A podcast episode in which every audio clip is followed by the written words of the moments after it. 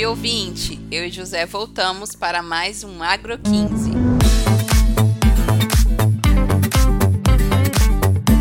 Hoje, nosso foco será micronutrientes. Vamos deixar de lado o NPK por um momento e mergulhar no universo do boro, zinco, molibdênio, manganês, cobre e níquel. As plantas necessitam desses elementos tanto quanto nós precisamos de ar para respirar, e eles desempenham um papel vital na orquestra da vida vegetal, contribuindo para o crescimento saudável e a produtividade das plantas. E para essa jornada de aprendizado, chamo meu companheiro de Agro 15. Vem, José! Olá, ouvinte, que prazer estar de volta com você aqui mais uma vez.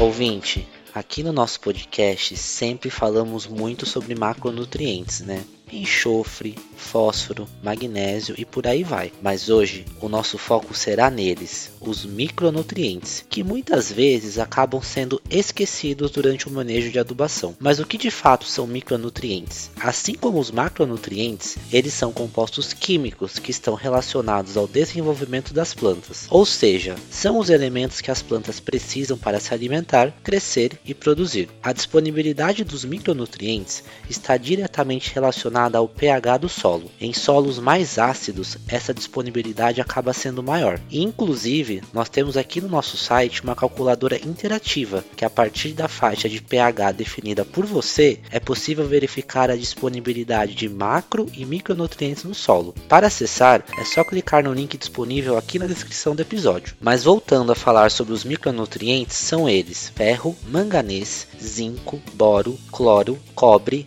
níquel e molibdênio.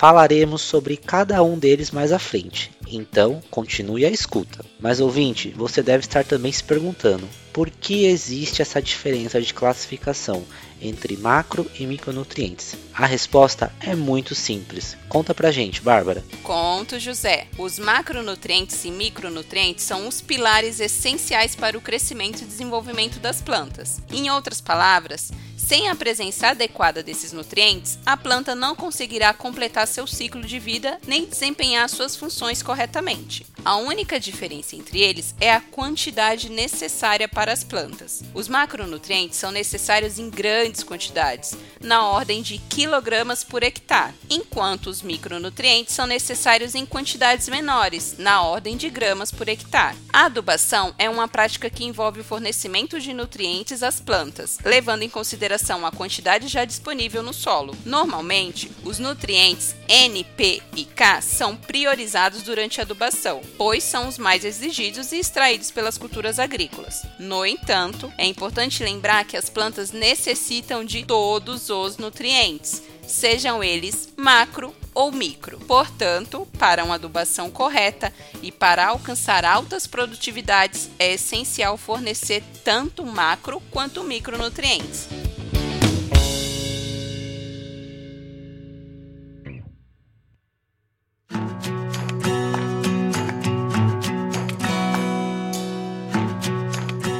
Existe hoje uma classificação que é baseada na carga de íons presentes em cada um dos micronutrientes. Para os nutrientes que apresentam carga negativa, eles são classificados como aniônicos. Os micronutrientes que fazem parte dessa classificação são boro, cloro e molibdênio. Já aqueles de carga positiva, a classificação passa a ser de catiônico. E os elementos que são classificados dessa forma são ferro, cobre, manganês, zinco e níquel. Ouvinte, já falamos sobre o que são micronutrientes, o porquê são chamados dessa forma e também como cada um deles eles se classificam quando levamos em consideração a carga de íons.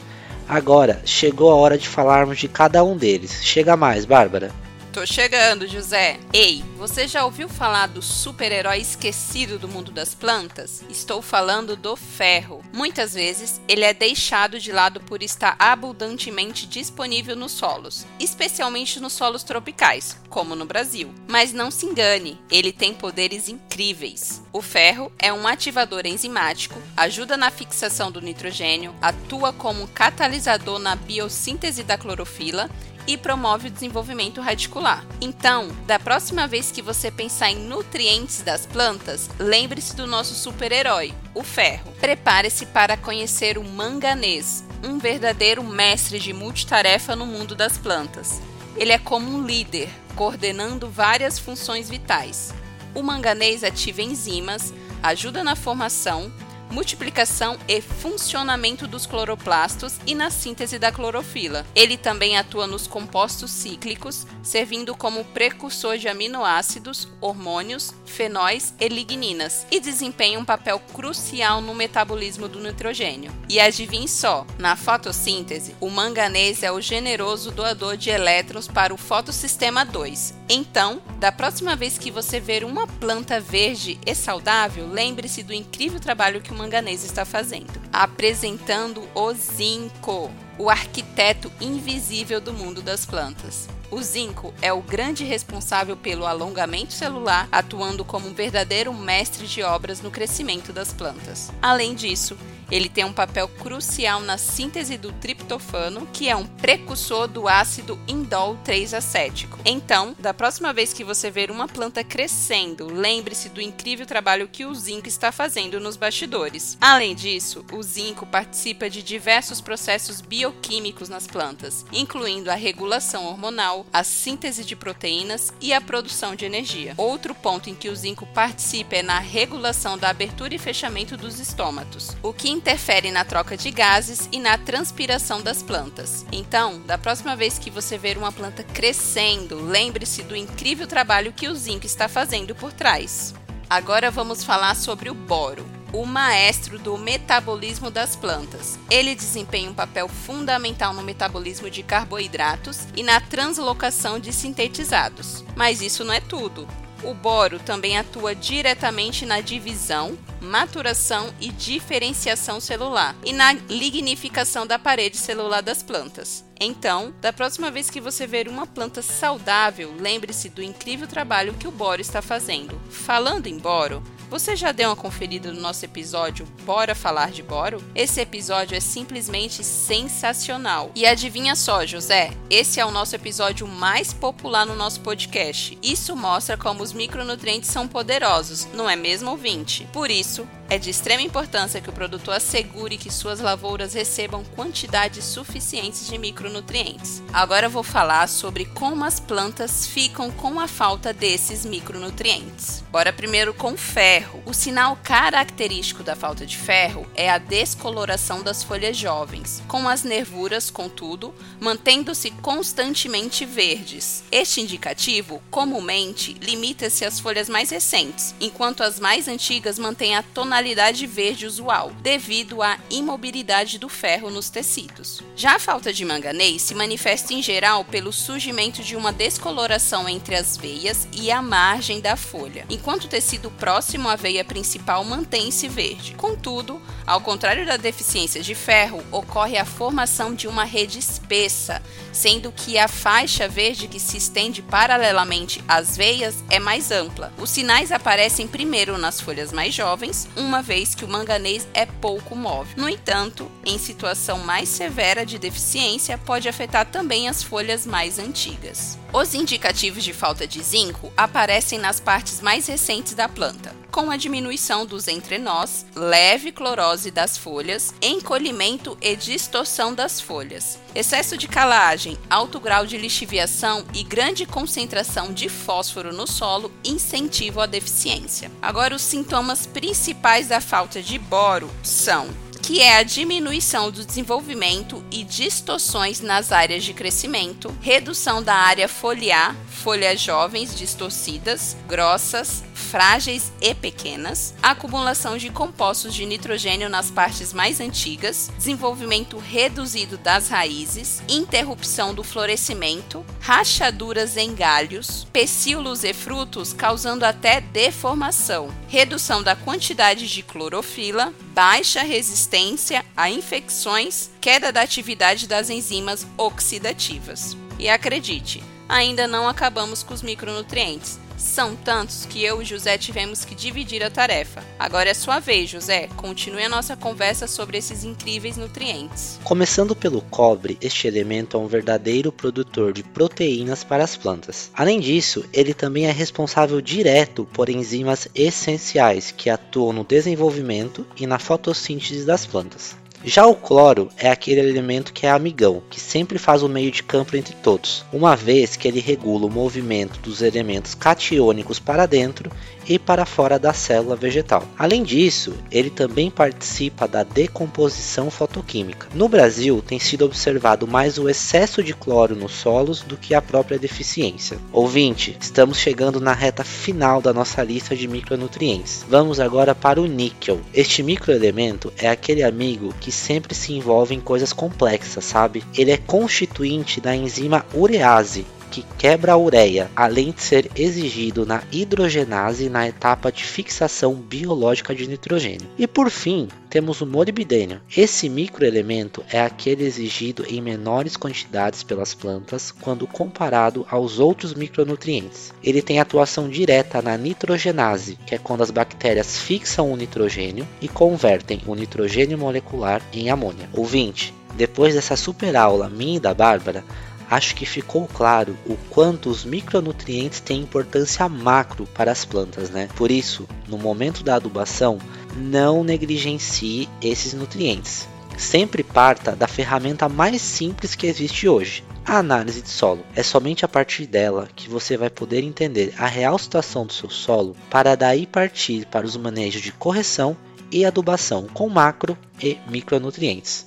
Bom ouvinte, agora que você já conhece as funções do cobre, cloro, níquel e molibdênio, vamos falar sobre sinais de deficiências desses micronutrientes nas plantas. Começando pelo cobre. Plantas deficientes neste micronutriente ficam com uma coloração amarelada. Além disso, as folhas jovens tornam-se murchas e enroladas, ficando quebradiças. E observa-se também a inclinação dos pecíolos e dos talos. Já a deficiência do cloro é caracterizada por clorose também nas folhas mais novas. Além disso, pode ocorrer a diminuição do crescimento das folhas e das ramificações laterais das raízes, além de maior susceptibilidade a doenças doenças. Já quando pensamos na deficiência de níquel, ela já é um pouco mais difícil de acontecer. Ocorre em solos com altos teores de matéria orgânica, em solos com pH muito alto ou em locais onde as raízes foram danificadas por nematóides ou onde quantidades excessivas dos micronutrientes ferro, zinco ou cobre foram aplicados. Plantas deficientes em níquel apresentam necrose nas pontas das folhas devido ao acúmulo de ureia em altas concentrações. E por fim, a deficiência de molibdênio costuma aparecer na planta toda, uma vez que este micronutriente é móvel na planta. Em não leguminosas, observa-se plantas atrofiadas e folhas com incapacidade de desenvolver a cor verde escura. Já em leguminosas, o molibdênio é exigido para a fixação de nitrogênio pelas bactérias fixadoras. Leguminosas deficientes em molibdênio apresentam atrofia geral e amarelecimento, uma vez que falta nitrogênio.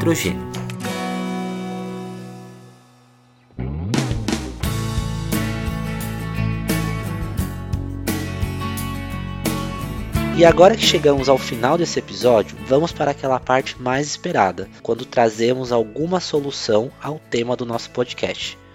Bárbara, o que você tem de bom para nós hoje? Tenho muita coisa boa, hein, José? Ouvinte, chegou a hora da cereja do bolo. Pensando aí em tudo que falamos hoje sobre micronutrientes, um produto que pode ser seu aliado é o Aspire, da Mosaic Fertilizantes. Uma combinação de máxima eficiência. Graças à união do boro e do potássio, sua lavoura recebe a quantidade adequada de nutrientes. Aspire garante que sua safra tenha suprimento eficiente via solo, além da nutrição equilibrada de boro e potássio, possibilitando maior desenvolvimento radicular. Saiba mais sobre nossas tecnologias através do link que deixaremos aqui na descrição do episódio.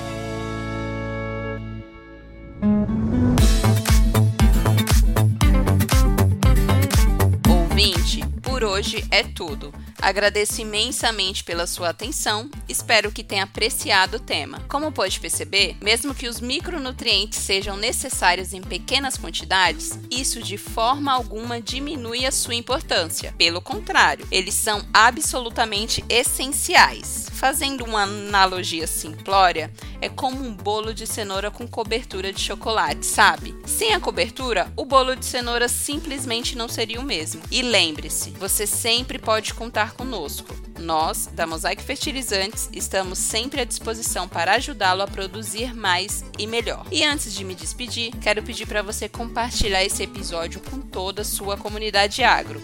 Isso nos ajuda a crescer e trazer cada vez mais conteúdos novos para você. Siga e avalie nosso podcast, especialmente se você está curtindo essa vibe no Spotify. É só clicar em seguir e depois na estrelinha para nos avaliar. Mas se preferir, temos também blog, Instagram, Facebook e YouTube. É só procurar ir por Nutrição de Safras. É conteúdo fresquinho quase todo santo dia.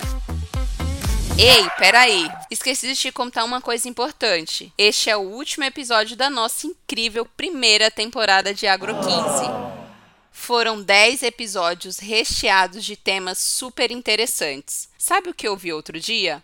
Um ouvinte nosso comparou o Agro 15 a um delicioso bombom que a gente saboreia depois do almoço. É aquele docinho na medida certa que nos deixa com gostinho de quero mais. Então, tô te chamando para a próxima temporada cheia de novidades. Posso contar com você, José? Com certeza, Bárbara. Ano que vem estaremos aqui novamente. Ouvinte, meu muito obrigado por você que sempre nos acompanhou aqui no Agro 15. Sua audiência é muito importante para nós. Até a próxima. Tchau. Conto com você, hein, ouvinte? Sentiremos saudades. Até ano que vem. Tchau.